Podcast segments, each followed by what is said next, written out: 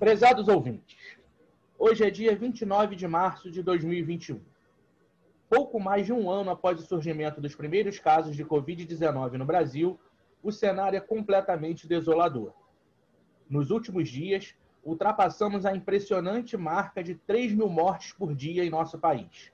Isso mesmo, 3 mil mortes. Em meio ao caos, pouco se viu em ações efetivas no combate à pandemia. Com governantes batendo cabeça e jogando cada qual para a sua plateia, é a lentidão no processo de imunização e a falta de planejamento que pautam o nosso dia a dia. Mas não é só. Mesmo diante de uma situação tão grave, uma grande parcela da sociedade insiste em ignorar algumas importantes medidas de prevenção ao contágio, como a utilização de máscaras e o distanciamento social. Além das inúmeras perdas de vida, ainda enfrentamos como consequência uma grave crise econômica. Negócios fechando as portas, pessoas perdendo empregos e a renda média da população minguando. Mas como podemos enfrentar essa situação de agora em diante? Como fazer com que cada um, dos governantes à sociedade, entenda o papel que lhes cabe? Olhar para frente e debater as mudanças de atitudes que podem partir de cada um de nós é o objetivo do episódio de hoje. Meu nome é Pablo Guimarães e esse é o podcast RJ em Debate com o deputado Luiz Paulo. Sejam todos muito bem-vindos ao bate-papo dessa semana.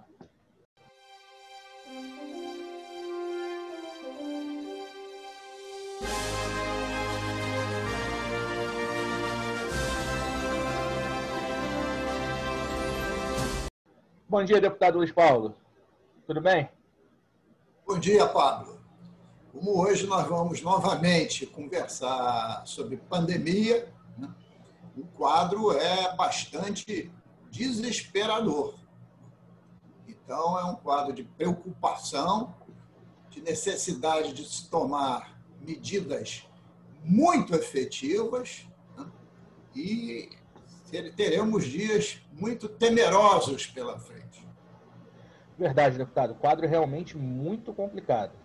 Nas últimas semanas, a gente superou o número de 3 mil mortes por dia no país. É, aqui o senhor atribui esse fato. É, qual, qual o balanço que o senhor faz desse ano? Né? A gente tem um, um, ano já de pandemia, então qual o balanço que o senhor faz desse ano? E para finalizar, é, o senhor atribui esse aumento de casos e, e de mortes às aglomerações que a gente vem tendo né, aí no final do ano e no carnaval? Bom, primeiro, ô Pablo, sem dúvida nenhuma, primeiro fator significativo para que a pandemia se espalhasse pelo nosso país foi o negacionismo do presidente da República, que se rebelou no sentido de não haver nenhuma forma de distanciamento entre as pessoas, se rebelou contra o uso das, de máscaras e também pilheriou sobre a questão da vacinação.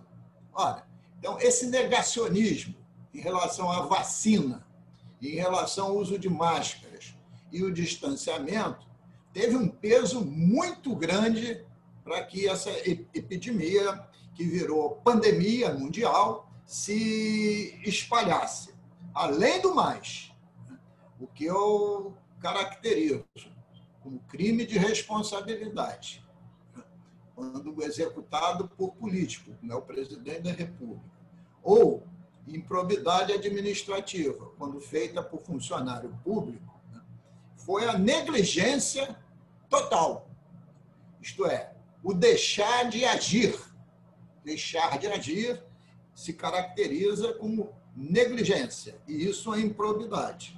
Porque faltou coordenação nacional, faltou profundamente um plano nacional de vacinação com a compra antecipada de vacinas, se politizou ao extremo essa questão do uso das vacinas, promovendo um atraso e uma lentidão profunda nas campanhas de vacinação. E, com isso, faltou uma das partes mais importantes, que era um projeto de comunicação para convencer a população a fazer o distanciamento e o uso de máscaras. E essa mudança de comportamento se dá através de exemplos, principalmente das pessoas de grande notoriedade, a, a começar pela responsabilidade do presidente da, da nação. Ora, então, essa, essas atitudes todas né, já são algo muito ruim né, que fez disseminar essa pandemia. Além do mais, é muito fácil você buscar uma causa só para você dizer por que a pandemia se alastrou no nosso país. Você vai ouvir alguns dizendo que foi pelas eleições de outubro, outros vão dizer que foi pelo final de ano, as festas natalinas e de, de mudança de ano. Outros vão dizer que também foi pelo carnaval. Eu diria que é tudo associado, desde o negacionismo até a liberação das pessoas para se aglutinarem, sem uma forte campanha nacional para tudo e o atraso na vacinação. Agora, deputado, é, um ano depois, a gente volta a ver o aumento das restrições, fechamento de, de comércio. E ano passado, quando isso aconteceu lá no início, o que era dito é que esse fechamento era importante porque serviria justamente como um, como um prazo para que o, o, sistema de saúde pudesse ser redimensionado e que pudesse né, dar atenção necessária ao número de, de casos de Covid que se multiplica de forma rápida. Passado um ano, pouco se viu nesse aumento de estrutura da saúde nos estados e nos municípios, no, no Brasil como um todo. É, qual a responsabilidade que os governadores e o prefeito e os prefeitos têm em relação a esse fato? Pablo, eu afirmo que se politizou demais a pandemia. Politizou demais. E daí houve muito discurso e muito pouca ação. E ainda mais grave, no período da pandemia, governantes se juntaram com outras forças nefastas do processo produtivo a promover corrupção em período pandêmico. Isso aconteceu em diversas unidades federativas mas aqui no Rio de Janeiro de uma maneira muito mais intensa, que gerou né, algumas ações efetivas do Ministério Público Federal né, contra o governador Wilson Witzel, que está afastado por um ano do cargo, e contra secretários e outros membros é, da iniciativa privada envolvidos num sistema imenso de caixinha de propina e corrupção. Né. Então, isso isso associado né, é, mostra né, como tudo isso foi usado de uma maneira muito ruim. Né? Se esqueceu a questão central, que seria a, prote a proteção efetiva da população. A estrutura da saúde já teve uma decisão errada lá atrás. Se partiu para hospitais de campanha, gastando-se milhões e milhões de reais, quando poderia se partir por uma política de reativação de leitos da rede pública, quer seja municipal, estadual e principalmente da federal, e da qualificação ampla, geral e restrita dos quadros da saúde para operarem essas redes. E isso também não, não ocorreu.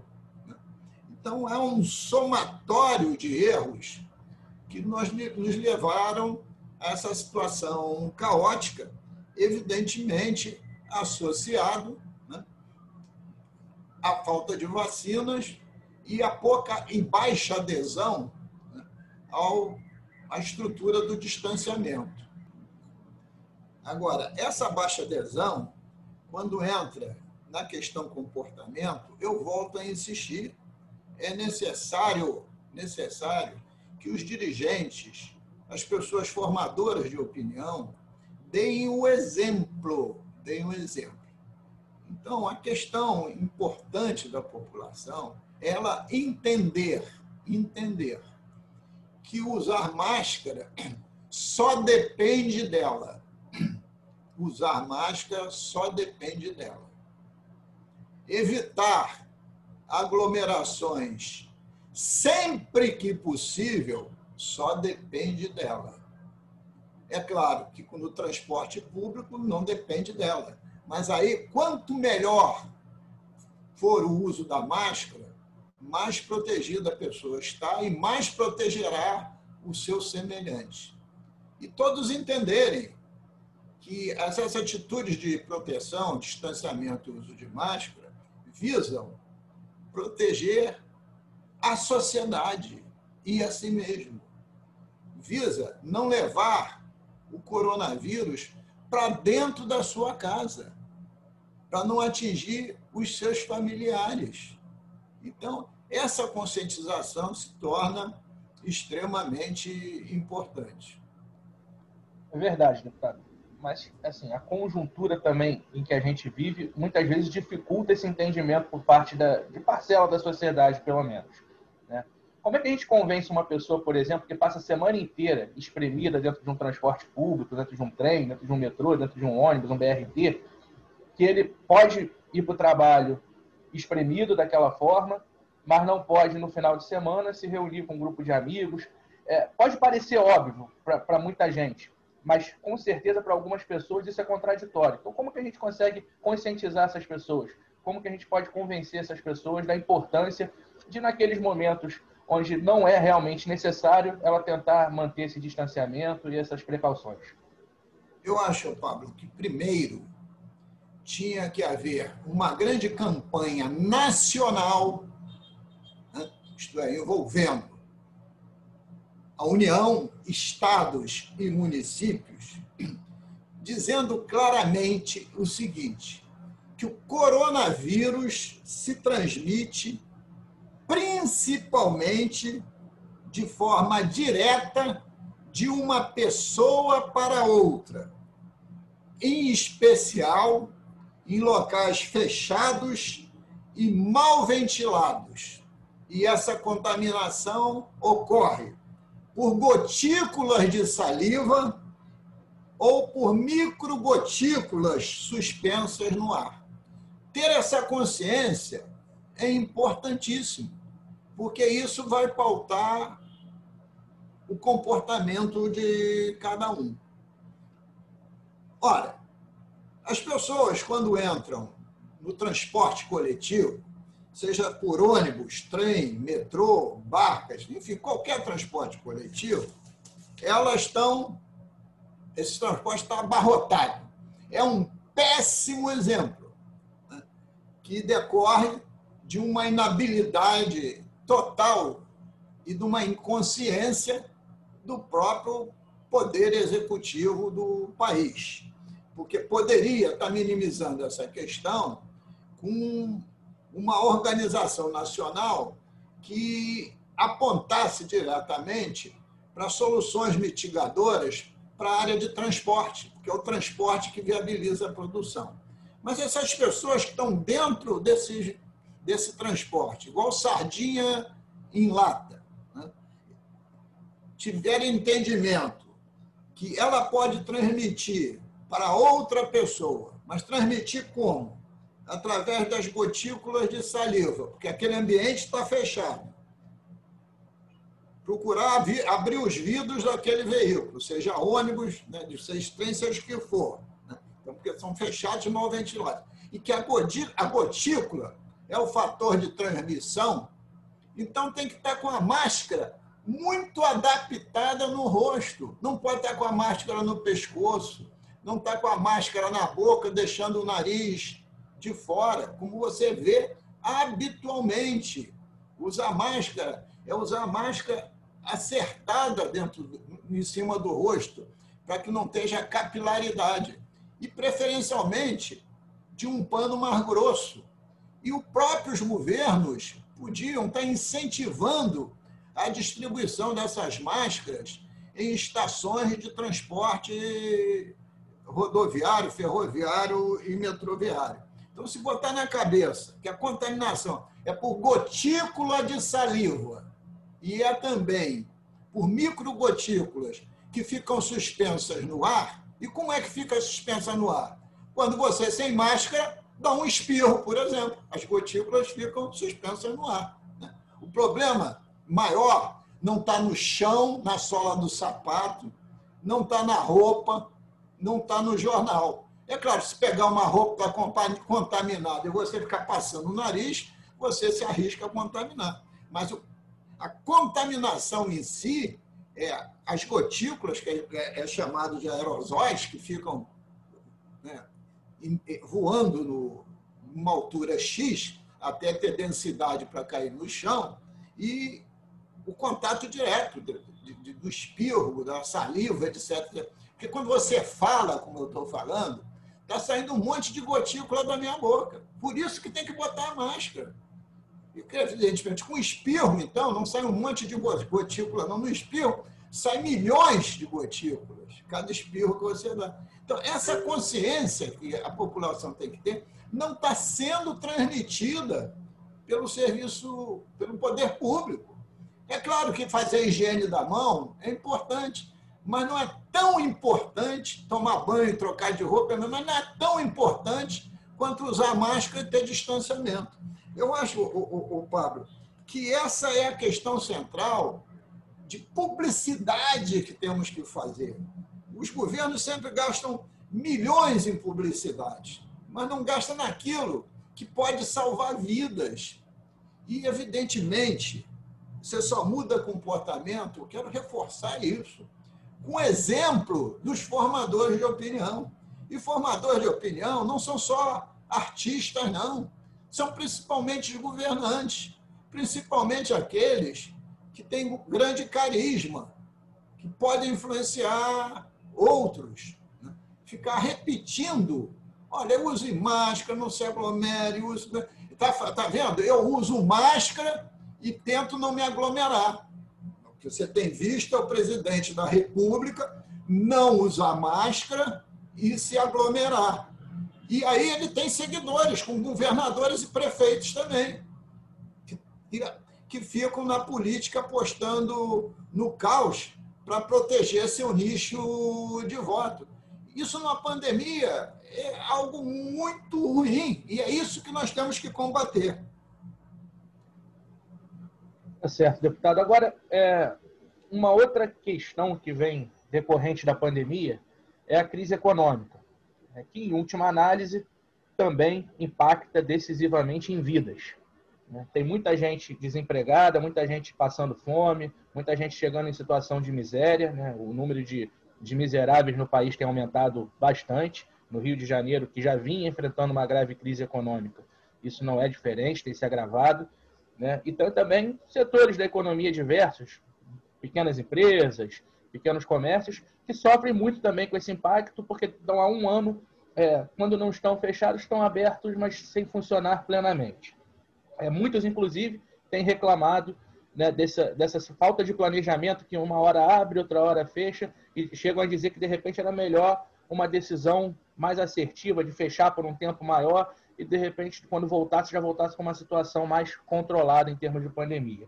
O que o senhor acha de toda essa questão econômica que, que, é, que surge como consequência da pandemia? Ô, ô, Pablo, eu acho que a gente tem que analisar a partir do foco central. Todas as medidas a serem tomadas visam preservar a vida. O foco central é preservar a vida, diminuindo a contaminação se você diminui a contaminação, você diminui as taxas de ocupação na enfermaria e nas UTIs. E com isso você preserva as vidas. Esse é o foco central: preservar a vida. Mas você, para preservar vidas, você, estando numa crise econômica muito grande, gera também desemprego. E aí tem que saber que medidas mitigadoras podem ser tomadas para minimizar as consequências econômicas. E aí tem dois caminhos.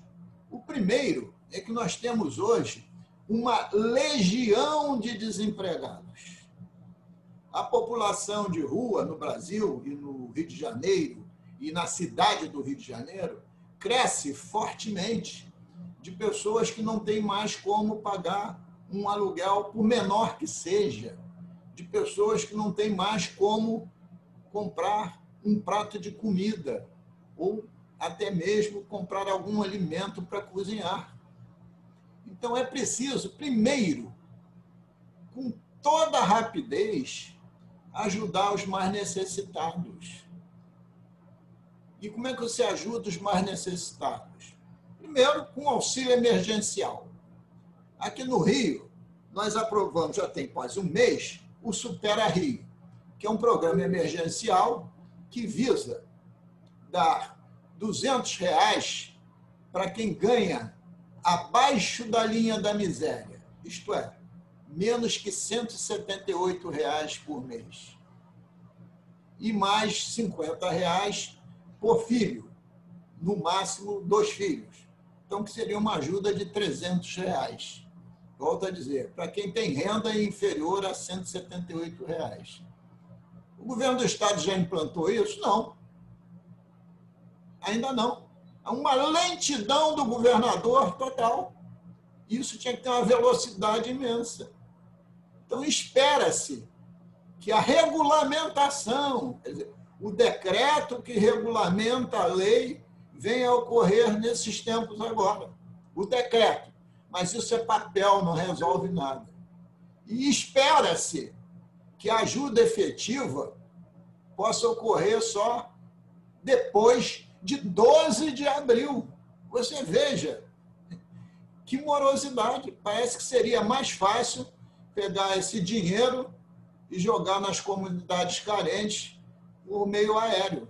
Chegaria mais direto à mão do cidadão. Você veja a burocracia, a, a morosidade e a falta de ação política do governo do Estado. A nova ajuda federal de 250 reais, que ainda é muito pequena, a ótima, que seria de 600, né? também ainda não está acontecendo efetivamente, ainda está nos trâmites legais. Então, toda essa população pobre, sem nada hoje, está absolutamente desassistida. E a terceira ação é a sociedade se organizar para ajudar essas pessoas. E aí depende dos movimentos sociais que já estão funcionando, inclusive pedindo doações aos segmentos empresariais, às pessoas que têm mais dinheiro, etc. Então precisa uma mobilização social para isso. Quanto aos empresários, né, principalmente os pequenos empresários, tem que ter uma outra linha de ação. Outra linha de ação.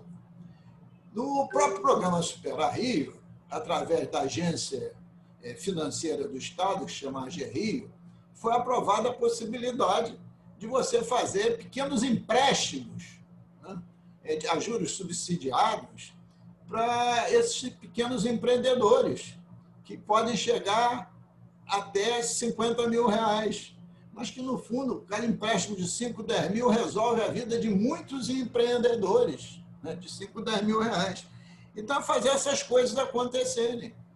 E também é necessário que a União, associada aos Estados, tenha um programa né, também de interferência e até, quiçá, de subsídio para entrar na área dos transportes. Porque não dá para continuar a transportar as pessoas como fosse sardinha em lata.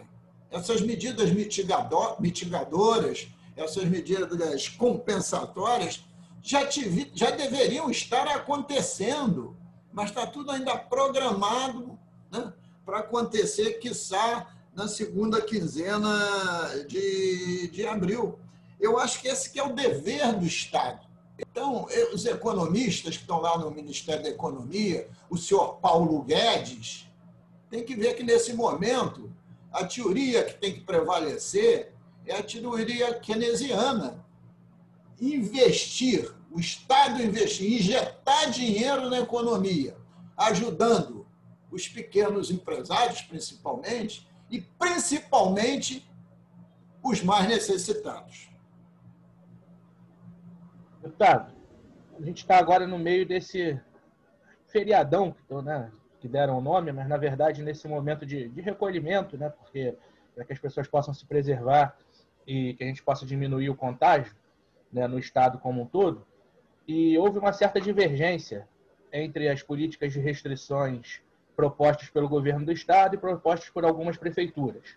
É, o senhor entende que quando há divergências, assim como foi aprovado inclusive na, na lei da Assembleia Legislativa, é, quando há divergência deve prevalecer as restrições é, apoiadas pelo município, é o município que deve é, determinar como deve se dar essas restrições no seu território? No momento que fica caótico, evidentemente tem que se partir para medidas mais radicais. E a medida mais radical que tem é promover o distanciamento. Isto é, fazer com que as pessoas encarem esse problema né, e não se aglomerem. Evidentemente, continuando toda a sistemática de uso das, das máscaras. E aí começou um embate absolutamente pernicioso, que o governador do estado proclamou que iria fazer, ia fazer um feriadão de cinco dias e com medidas restritivas absolutamente suaves, em consonância com o presidente da República, o negacionista, né? que é contra o distanciamento. Em contraponto, o prefeito da cidade do Rio de Janeiro e o prefeito da cidade de Niterói verificavam que, pelos seus números, que está dentro dessa média que eu falei aqui, de 91% de UTIs ocupadas, queriam medidas de distanciamento muito mais rígidas. Né? E aí começou um embate político. E nesse embate político foi a mensagem para a Assembleia Legislativa. Uma mensagem feita sem cuidado. Uma mensagem que chegou, que não falava sequer nos artigos, nem na, na emenda, no título do projeto, na pandemia e na necessidade de você promover o afastamento. Chegou num dia, à noite, no final do dia, tipo 16, 18 horas, e para ser votada no dia seguinte. Recebeu lá mais de 20, 20 emendas. Só eu produzi 10 emendas para promover essa discussão e tentar melhorar aquela redação. A situação ideal que eu achava era antecipar os dois feriados de São Jorge e de Tiradentes, que é 21 de abril, Tiradentes, e 23 de abril, São Jorge, antecipar para esse período de 26 de março a 4 de abril. E se criar três pontos facultativos para fechar esses 10 dias. E por que o ponto facultativo? Como o nome já diz, fica de competência dos gestores dizer se vão parar ou não. E quem são os gestores? São os prefeitos. São os prefeitos. Mas não, não decidiu assim a maioria e se quis os cinco dias de feriado. Mas uma coisa, a lei deixou devidamente clara para acabar com essa briga de competência. E qual é a questão central? Quem é que dá o alvará de funcionamento para todo o comércio estabelecido? São as prefeituras. Uso do solo, uso comercial, é competência constitucional das prefeituras. E nós temos no estado do Rio de Janeiro 92 prefeituras, que são 92 municípios. A competência não é da União nem do Estado, é dos municípios definir se fecha ou não fecha o comércio em linguagem mais popular, se pode ou não frequentar logradouros públicos ou praças, etc, etc. Se a academia deve ou não funcionar. Tudo é competência das prefeituras, porque elas que dão um alvará de funcionamento. Então, a lei deixou isso claro, dizendo o quê? Que se houver embate entre o governo do Estado e qualquer das 92 prefeituras, valerá a medida mais restritiva, porque a medida mais restritiva é aquela que preserva mais vidas. E a vida está em primeiro lugar. Então, para mim, essa questão foi saneada na lei que nós aprovamos. E o resto é consequência. Agora cabe a cada um dos 92 prefeitos, como já estão fazendo, dizer o que, que fecha e o que, que abre. Né? E exatamente se restaurou algum grau de normalidade. E fez também com que o governador acordasse sobre uma competência que é dele e ele não vem exercendo, né? que é o Sistema Único de Saúde, né? de exigir do governo federal que passe mais leitos para atender a população. Ontem, a Assembleia Legislativa ganhou uma ação na Justiça muito importante né? de fazer, foi uma medida liminar, dada por uma juíza federal, para que retornassem ao serviço 2.500 servidores da saúde que tinham sido mandados embora pelo governo federal porque seus contratos de trabalho acabaram, acabaram em plena pandemia. E, e também foi pedido a reativação desses leitos. Então, e o governador fez a sua ação política perante o presidente da República para que isso também viesse a acontecer, evidentemente, fora dessa, dessa liminar. Né? Então, essa é uma questão. E a segunda é que o governador está pretendendo unificar aquilo que já devia ter feito, que é o calendário das vacinas. Pelo menos dar uma padronização, visto que a vacina, quem devia fazer isso era o governo federal. Né? Por quê? É, o sistema é Sistema Nacional de Imunização. E isso tem a ver com o SUS, que é tripartite. União, estados e municípios sentam na mesa e definem o padrão dessa imunização. Então, você pode ter um horizonte para isso, para que todo mundo esteja vacinando com algum grau de flexibilidade, as mesmas faixas etárias e, e as mesmas funções essenciais. Porque o que está vendo no estado do Rio de Janeiro? Um minutinho, o que está vendo no estado do Rio de Janeiro? Uma briga política entre prefeitos e a população fica andando de um lado para o outro para correr atrás que o município está vacinando até 73 anos, o outro está até 71, o outro está até 69, tem outro que está em 80. Isso é um disparate. Pois não, Paulo? Não, exatamente sobre esse planejamento de agora em diante. Assim, como o senhor projeta o futuro do combate à pandemia no, no Brasil e especificamente no Rio de Janeiro? Qual, qual, o que, que o senhor enxerga daqui para frente? Olha, eu verifico que pela pressão social, função do número imenso de mortes, uma média hoje brasileira de mortes na última semana, está acima de 2.500 mortes por dia, já tendo em determinado dia ultrapassado 3 mil mortos. Isso é um número avassalador se mantém esse patamar. Então, existe uma pressão da sociedade pela vida. Né? Diante dessa pressão da sociedade, que agora também o próprio Congresso Nacional está fazendo, o presidente da República já vem a público de máscara. Né? Já fala a favor da vacinação, mas continua com o seu discurso atrasado em relação ao distanciamento e atrasado ainda em relação a tratamentos preventivos, né? visto que hoje a cloroquina não ajuda nada, mata as pessoas. Ao contrário, né? a cloroquina passou a ser um grave problema para a saúde. Não só a cloroquina, né? mas todo o pacote bolsonarista de medicamentos. Né?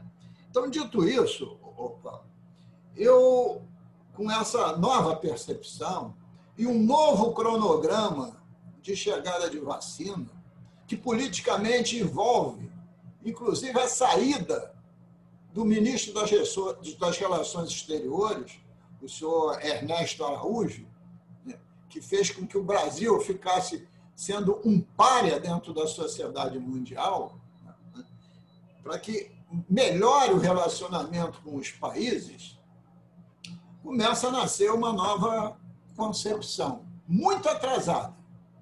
Mas eu acho que é muito provável que a gente possa atingir a, a, o patamar de vacinar um milhão de pessoas por dia.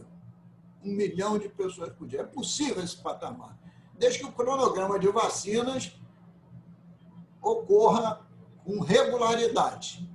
E se esse patamar ocorrer de um milhão de, de pessoas vacinadas por dia, nós poderemos ter vacinados daquela população possível de ser atingida, tirando os menores de idade, né? atingir 70% dessa população. Olha, se atingir até o final do ano 70% da população, eu diria a você que isso vai ser sentido na diminuição do número de óbitos e número de contaminados, associado uma política de governadores e prefeitos a favor do distanciamento e do uso do máscara, porque o presidente da República até agora não entrou nesse paradigma. Né? Então, eu tenho uma perspectiva que esse futuro possa ser melhor do que esse, do que esse ano inteiro pandêmico que nós, nós estivemos vivendo. Né? Porque a própria União desagregava qualquer, qualquer esforço da sociedade. E, e eu quero crer que isso venha a acontecer, até porque também há uma pressão internacional por isso. Porque hoje as fronteiras são absolutamente tímidas. As fronteiras são tímidas. Cada, cada variante do coronavírus que é criada, em muito pouco tempo ela se espalha pelo mundo. E já temos variantes no plural brasileiras. Né? e variantes muito mais contagiantes. Então, eu tenho essa perspectiva que esses próximos dias a gente possa ter ações mais efetivas. Você veja, nós ficamos uma semana inteira um ministro que já estava da saúde, que estava demitido, e outro que já estava nomeado. Tínhamos dois ministros, mas não tínhamos nenhum. Olha, em plena pandemia, como isso é possível? Né? Mas agora, pelo menos, tem um ministro que é médico, claro que é um subordinado ao Bolsonaro, mas é médico. E pelo menos ele disse publicamente que ele tem compromisso com a ciência e tem compromisso com a medicina, que não é um panfletário. Então, a gente espera que, depois de tanto insucesso, insucesso que provocou tantas mortes, insucessos gravíssimos, que eu, que eu chamo de crime de responsabilidade, e de outros, improbidade, né? depois, diante disso tudo, pode ser que a gente tome um caminho um pouco melhor. Perfeito, deputado. E todos possamos, então, agora ter consciência né, e encarar essa situação com, com menos paixão e com mais razão. É hora da gente deixar a divergência de lado e nos apegar àquilo que nos une para que possamos, o mais rápido possível, sair dessa triste fase e voltarmos à nossa vida normal. Agradecendo mais uma vez a audiência de todos, nós vamos agora encaminhar para o encerramento, deixando vocês com os destaques positivos e negativos da semana, com o nosso quadro Bola Dentro e Bola Fora.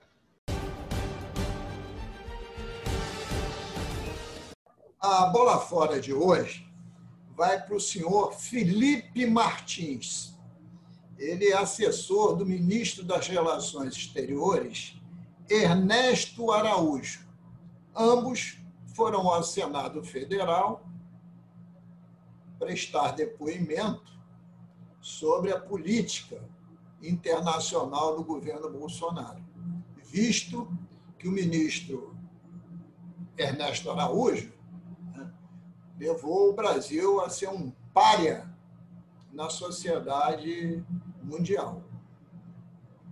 E com isso, tendo o país diversas dificuldades de relacionamento com nações co-irmãs, principalmente por fornecimento de vacinas.